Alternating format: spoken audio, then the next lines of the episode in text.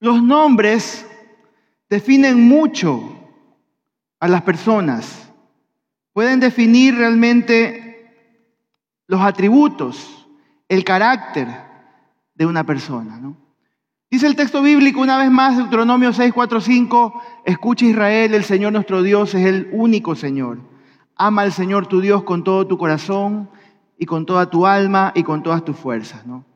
Ahora, a Dios le interesa mucho que tú y yo sepamos esta respuesta. ¿Qué significa el nombre de Dios para ti y para mí? ¿Qué es, lo que tú piensas de Él? Él está muy interesado en, saber, entender qué es lo que hay en tu corazón, qué reputación tienes de Dios en tu corazón, qué, qué implica Él para ti. Esa reputación puede ser buena o puede ser mala. Creo que en sentido general, por el contexto en el que estamos en la iglesia, creo que para la mayoría puede decir es, es una reputación buena. Para algunos puede ser bíblica o creada por el hombre. Para algunos puede ser emocionante, para otros puede ser aburrida, pero lo que sea que tú asocies eh, con el nombre de Dios importa más que cualquier cosa en el mundo. Es lo más importante, lo que tú tienes en tu corazón con respecto a lo que tú piensas de Dios, ¿no? Porque eso va a determinar varias cosas. Va a, determinar tu nivel de paz, va a determinar tu cantidad de alegría, va a determinar la forma en que vives y cuán bendecido vas a ser tú. Por eso es que es importante saber qué opinas tú de Dios, qué opinas tú del nombre de Jehová. Dios se revela a Israel por medio del nombre Yahvé, el gran yo soy, el Señor, y para Dios, que tú conozcas también ese nombre es necesario, es importantísimo, porque van a revelar diversas partes de su carácter, de su naturaleza. ¿no? Yahvé es uno de sus nombres sagrados, es uno de sus nombres más personales. Es tan sagrado que por muchos años los, antiguos comentaristas, escritores de la Biblia, los, los los, escribas no se atrevían a decir el nombre Yahvé. No se atrevían a pronunciarlo. Ellos cogieron las consonantes del nombre y las dejaron así para que no sea un nombre pronunciado. Porque era, es un nombre, era y es un nombre sagrado, ¿no? Aún en la, en la actualidad muchos judíos todavía no lo hacen, no, no, dicen, no pronuncian el nombre de Dios, ¿no? Pero algo que tú y yo podemos entender, que tenemos toda la confianza para hacerlo.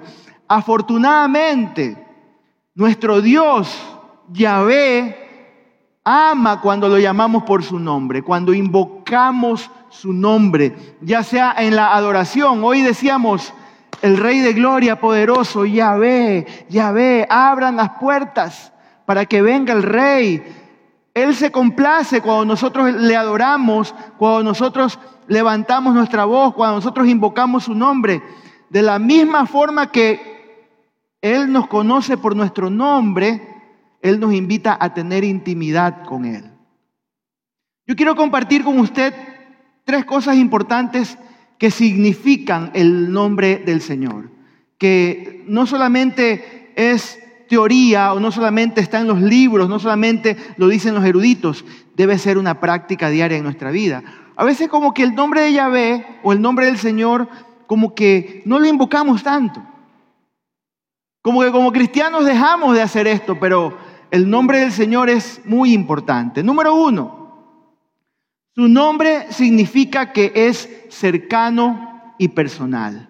Miren lo que dice Éxodo 3:15. Además, Dios dijo a Moisés, di esto a los israelitas, el Señor, el Dios de tus antepasados, el Dios de Abraham, el Dios de Isaac y de Jacob, me ha enviado a ustedes. Este es mi nombre eterno. Este es mi nombre por todas las generaciones. Moisés recibe esta palabra cuando estaba delante del Señor, parado delante de él en un arbusto que estaba ardiendo y que no se consumía. El Señor le dice, este es mi nombre, Moisés. ¿No? Esta es la respuesta que le da, ¿no? Le está diciendo, este es mi nombre y hasta ese momento Moisés no conocía realmente al Señor. Moisés era un hombre que había sido criado en un contexto egipcio. Su mamá tuvo que hacer una treta con su hija, con Miriam, para que no lo maten a este niño, porque había una ley de que todos los hijos hebreos, los niños hebreos varones tenían que morir. Y él desde muy pequeño fue llevado a palacio, fue criado por la hija de Faraón, se crió en este contexto, él había escuchado tal vez de sus padres, sabía que había un pueblo al cual pertenecía él, que estaba oprimido este pueblo, y él era parte de ese pueblo, pero como él estaba protegido por la hija del faraón, como vivía en palacio en Egipto, entonces él no era tocado. Pero este hombre realmente no conocía al Señor como debía conocerlo. Pero Moisés en su necesidad, él busca a Dios. Él trata de, acercarse a Él para tener una relación íntima, personal y además ¿qué hace Dios? Le da un propósito a Moisés. ¿no? De la misma forma, Dios opera contigo y conmigo. Él siempre va a querer acercarse. Dios siempre tiene el deseo de tener comunión con sus hijos. Se perdieron de decir un buen amén. Dios siempre tiene el deseo desde el principio, desde Adán y Eva. El que siempre busca, el que siempre está tratando de acercarse a sus hijos para tener comunión, se llama Jehová Dios. Él quiere tener comunión contigo, Él quiere acercarse a ti, Él quiere revelarse a ti, Él quiere que tú te acerques con confianza. Dice la Biblia, acércate con confianza oportunamente para que hayas oportuno socorro, dice la palabra de Dios. ¿Sabes qué quiere el Señor? Tener comunión contigo, que, que, tú sepas que Él es cercano, que Él quiere tener una relación contigo, pero también que Él quiere amarte, que Él quiere cuidar de ti, que Él quiere eh, darte todos, a través de los nombres de Él, quiere mostrarte todos sus atributos, sus bendiciones, todo lo que Él tiene para tu vida. Dios no es un Dios lejano, mis queridos hermanos. Nosotros nos alejamos de Dios. Nosotros siempre estamos dando un paso atrás. Cuando Dios dice, acércate, da tú el primer paso y Él se va a acercar a ti.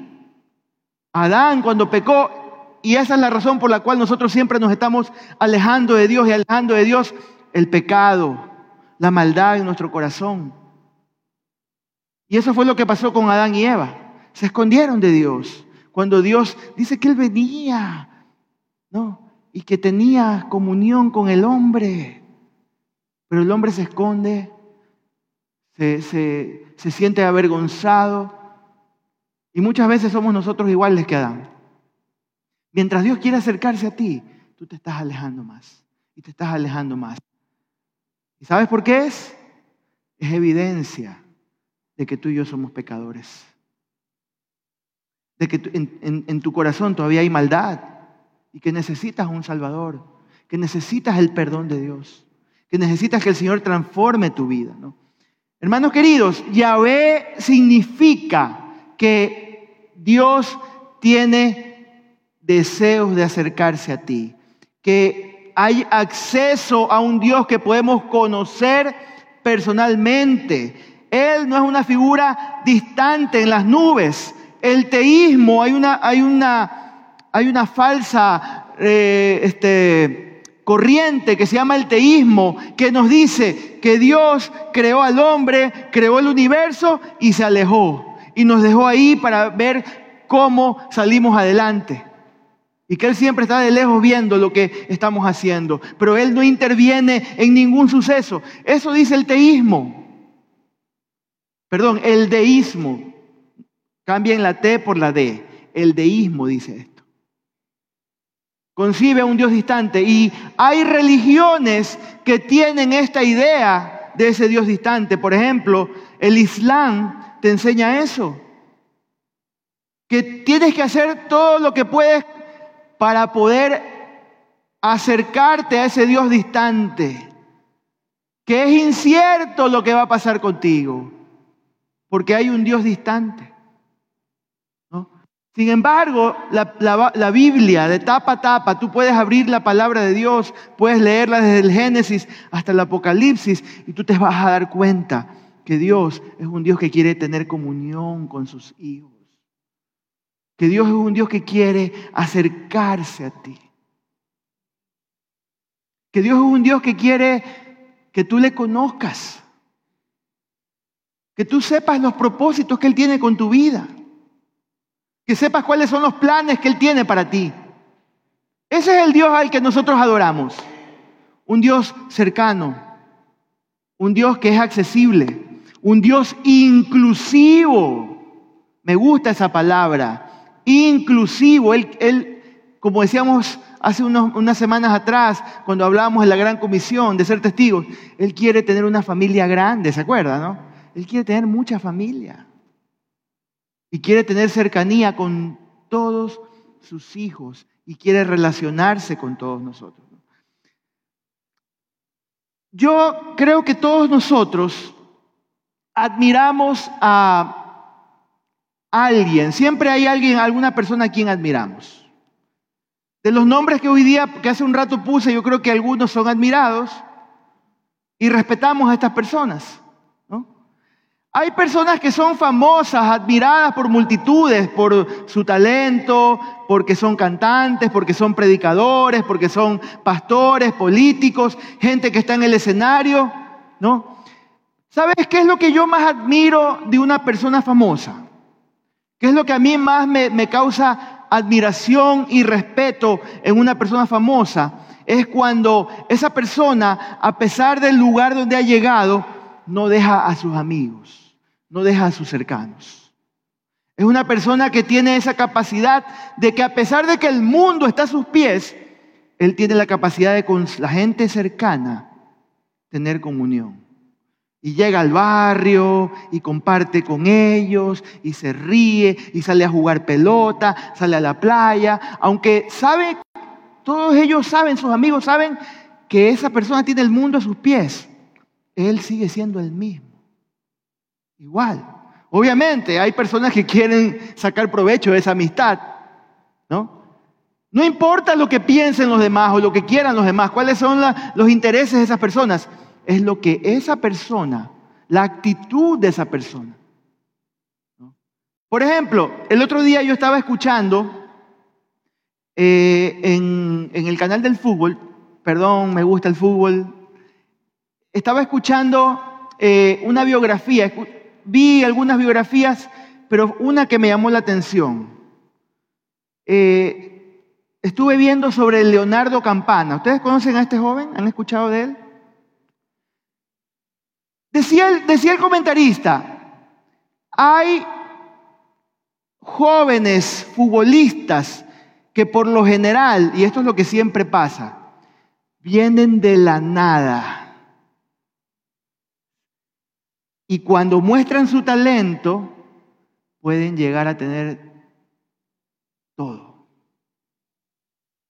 Cuando son talentosos y son fichados y son vistos por equipos europeos y se van a Europa, Niño Moy, por ejemplo, Moisés Caicedo, él es un, él es un ejemplo así. El caso de Leonardo Campana es todo lo contrario. Su fortuna en total está valuada en mil millones. Leonardo Campana es, hijo es nieto de Isabel Novoa. Hijo, déjeme ir en, tranquilo hermano, no se me adelanta. Te querís y voy. Nieto de Isidro Romero Carbo, quien construyó el estadio más hermoso del Ecuador, el Monumental de Guayaquil, el Barcelona. Nieto de Isabel Novoa. ¿Usted sabe quién es Isabel Novoa? Una mujer conocida mundialmente millonaria. Hijo de Pablo Campana, tenista, político.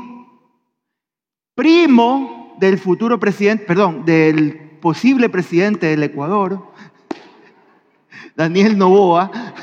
perdón, perdón. No, no, no aplauda, no aplauda, no aplauda, no aplauda, no aplauda. No aplauda. No aplauda. No hacemos política aquí, perdón. Y este muchacho, vuelvo a Leonardo Campana, ¿no?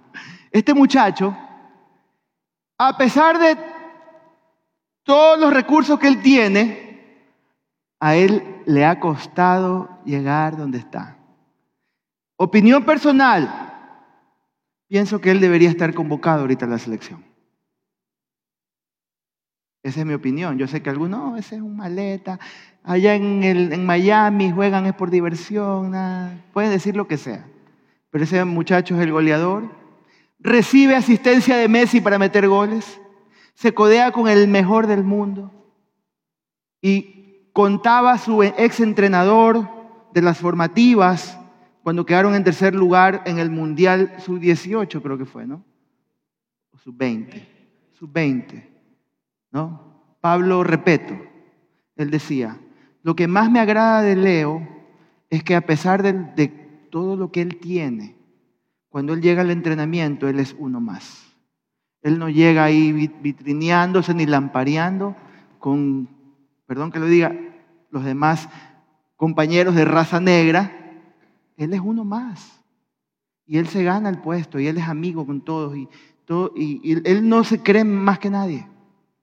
¿Por qué digo esto, mis hermanos? Porque esa debe ser una de las mejores actitudes que podemos ver en Dios. Dios es un Dios inclusivo.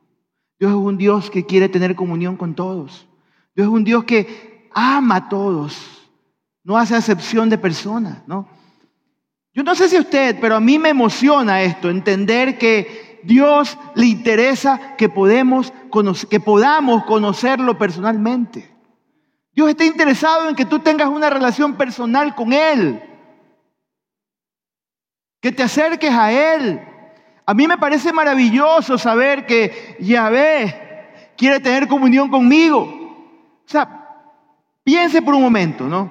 Dios tan inmenso, sostiene el universo, sostiene este mundo, quiere ser mi amigo personal. Es tu amigo personal. Él desea caminar con nosotros día a día. Él desea compartir contigo todo. Tus alegrías, tus tristezas, que cuando lo llamemos Él esté ahí, ¿no? Y que podamos invocar su gran e impresionante nombre. Ese es Dios. Yo quiero que usted diga conmigo, yo tengo una relación personal con Yahvé, el Señor. Uno, dos y tres. Yo tengo una relación personal con Yahvé, el Señor. Número dos, ¿qué significa el nombre del Señor? Número dos, significa que su nombre, perdón, que Dios es eterno y que nunca cambia. ¿Cuántos dicen amén? ¿Cuántos están aquí? ¿Cuántos dicen amén? Amén, ¿no? Malaquías 3:6 dice la palabra, yo soy el Señor y nunca, ¿qué cosa? Cambio. Y ustedes siguen siendo hijos de Jacob. Qué hermosa palabra, qué promesa. Cuando tú lo llamas Yahvé o Yahweh, quiere decir que Él trasciende y que su naturaleza es inmutable. Pastor, ¿qué significa inmutable? Que no cambia. Que Dios nunca cambia. Aunque todo a nuestro alrededor cambie, mis hermanos.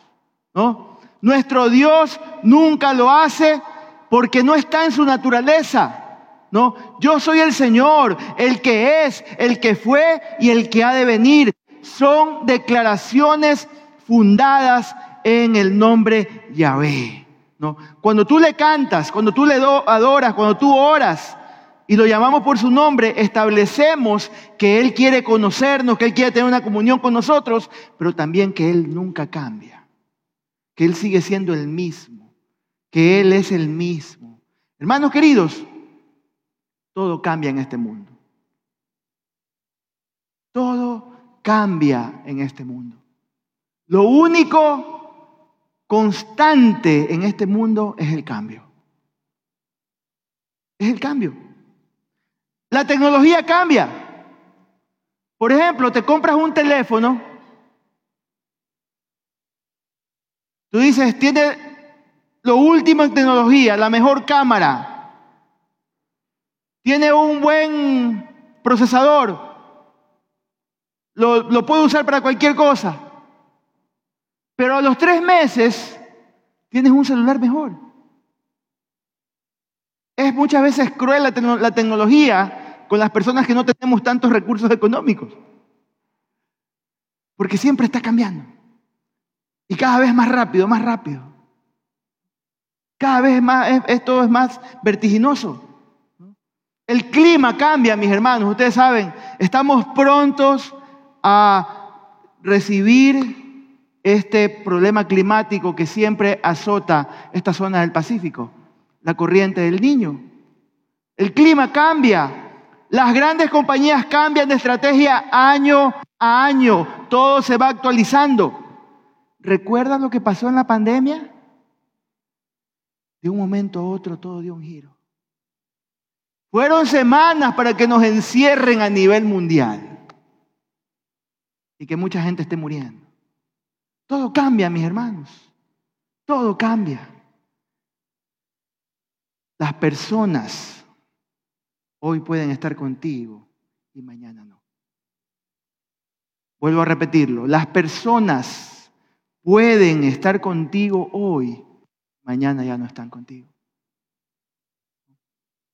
Porque el corazón del hombre es cambiante. El corazón del hombre es engañoso. El corazón del hombre es perverso y es inconstante. ¿no? Aunque nuestras emociones cambien, ¿no? nuestros pensamientos varíen drásticamente, podemos confiar en la naturaleza de un Dios inamovible y podemos confiar en la fidelidad de sus promesas siempre, mis hermanos, siempre, ¿no? Mire, aunque las circunstancias a nuestro alrededor fluctúen, Siempre hay fluctuaciones, siempre hay problemas, siempre hay cambios. Las personas lleguen, las personas vayan. Podemos permanecer firmes sabiendo que nuestro Dios nunca nos abandona, no nos dejará, siempre nos va a proteger, siempre nos va a cuidar. Su palabra y su amor continúan, siempre van todos los días siendo los mismos. Él permanece firme, fiel hasta el fin de los tiempos. Lo dice la palabra, Él es el alfa y omega, el principio y el fin. Él es el Señor, Él es Yahweh. Amén. Y número tres, y con esto termino.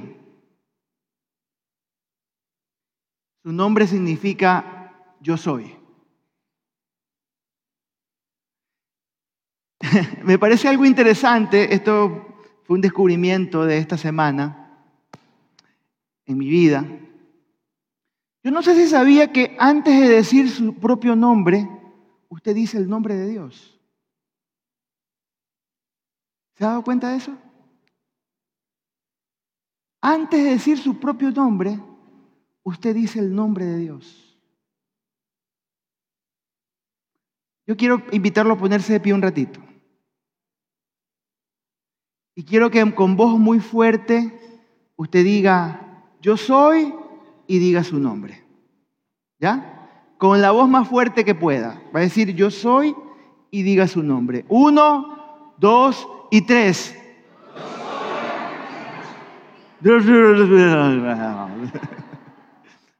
Uno, dos y tres. Eso. Puede sentarse.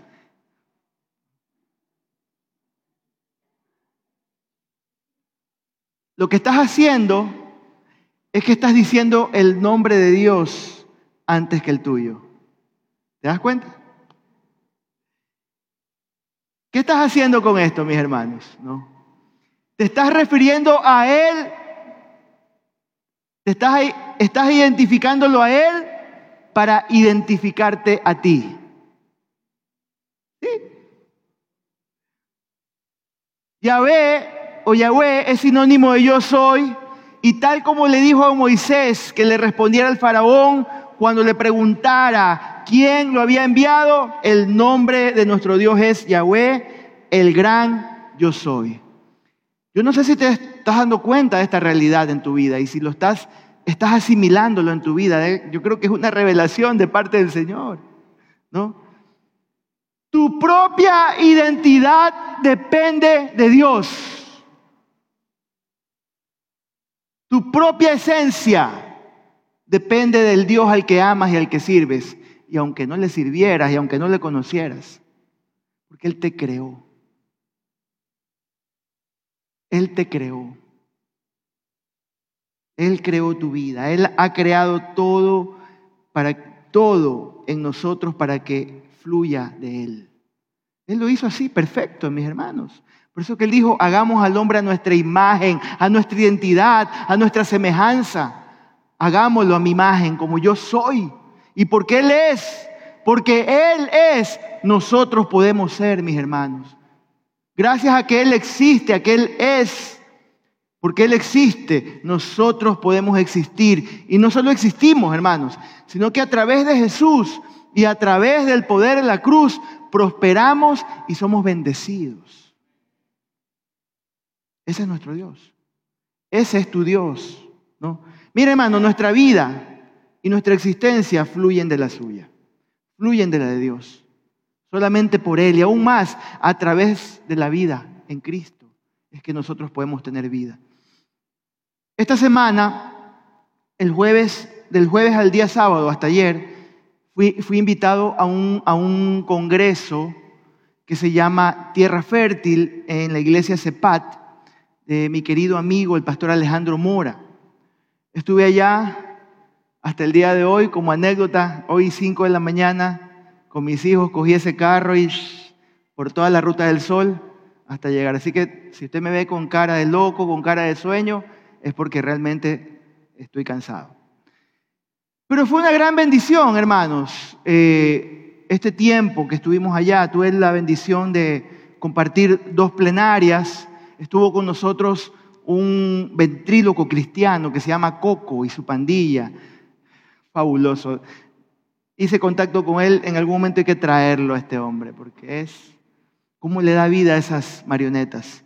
Pero bueno, no me quiero, no me quiero salir del tema. Mientras compartía con estos jóvenes, habían como 550 jóvenes del colegio del CEPAT, del Liceo Peninsular, y habían jóvenes de, que eran de los proyectos de Compassion, chicos entre 12 hasta 18 años, bastante juventud. Y la primera charla que yo les compartí fue cómo te defines. Ese fue, ese fue el tema de, mi, de mi primera plenaria. Y yo les decía a los chicos que muchas veces nuestra identidad está anclada a lo que podemos lograr, a lo que podemos hacer. O también creemos que somos alguien por lo que tenemos o por lo que podemos acumular o también definimos nuestra identidad, ¿no? Por lo que los demás piensan de nosotros. Nos importa mucho lo que piensen los demás, aún la gente que nos quiere y la gente que no nos quiere. Y yo le decía a ellos que muchas veces las redes sociales pueden hacerte tanto daño porque dependes de los likes o dependes de los comentarios o dependes de que si te siguen o si no te siguen. Y esas cosas pueden hacer tanto daño a, un adolescente mayormente, pero también a los adultos, ¿no? Yo sé que muchos adultos pues son dependientes de las redes sociales, ¿no? Y yo les decía a ellos, realmente mi identidad tiene que ver con acercarme a Dios tiene que ver con acercarme a Jesucristo, el Hijo de Dios. Yo puedo encontrar mi identidad, puedo encontrar mi seguridad, puedo encontrar mi paz cuando yo me identifico, me defino como Hijo de Dios, porque el Hijo de Dios ya lo pagó por mí, ya se entregó por mí. Entonces yo puedo identificarme con Él, porque hay un Padre que me ama, hay un Padre que está pendiente de mí, hay un Padre que me cuida. Yo soy un hijo de Dios. Y hoy te digo a ti, mi hermano, mi hermana, tú eres un hijo, una hija de Dios. Aunque lo dudes, aunque dudes de tu identidad, aunque todavía tengas problemas con tu autoestima, tú eres una hija, tú eres un hijo de Dios. Identifícate con eso, camina de esa manera, como un hijo de Dios. Es la única manera en la que tú puedes realmente conectarte con el nombre del Señor, con el nombre de Jehová. Yo quiero terminar esta, esta mañana animándote a conocer a nuestro Dios, a Yahvé. Ayer le decía a los jóvenes, la última plenaria fue ayer en la noche, y le decía a los jóvenes, es probable que tú hayas conocido al Señor, y aquí y quiero trasladar estas palabras también esta, esta mañana aquí a todos ustedes. Es probable que tú conoces al Señor. Porque tienes años en una iglesia. Porque alguien te, te predicó. Porque tus padres son cristianos. Porque tus familiares te llevaron a la iglesia, te arrastraron a la iglesia y te obligaron. Y conoces toda la Biblia.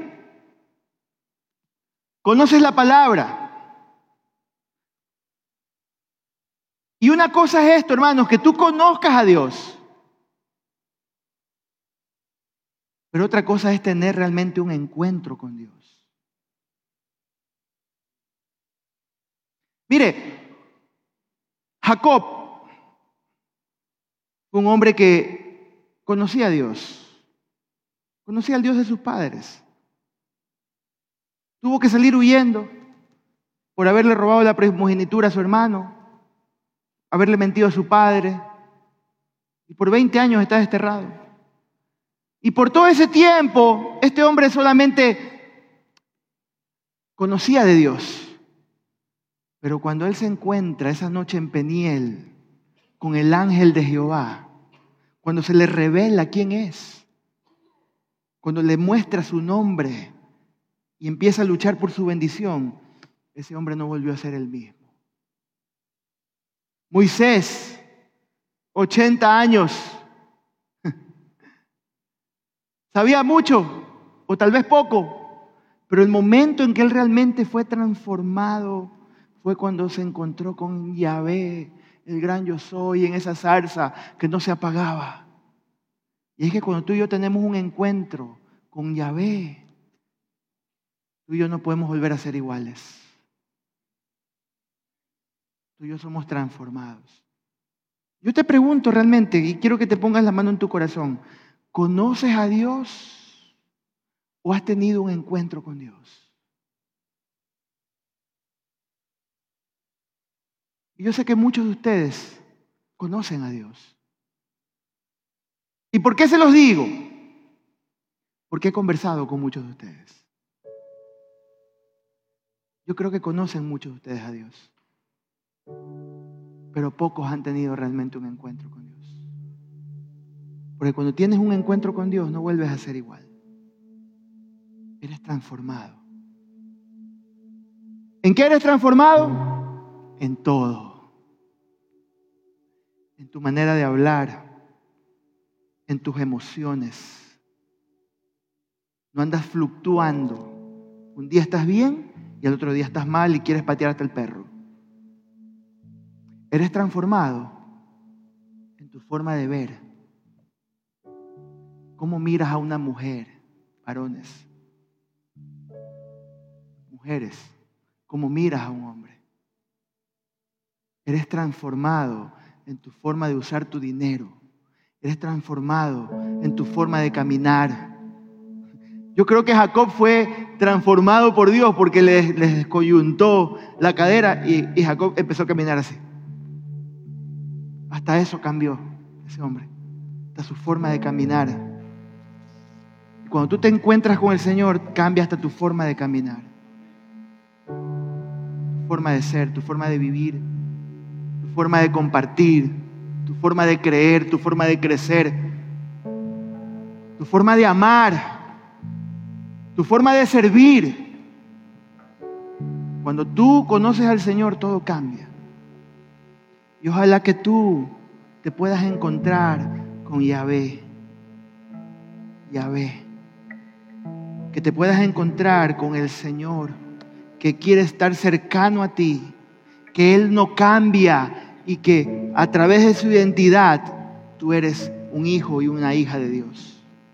Amén.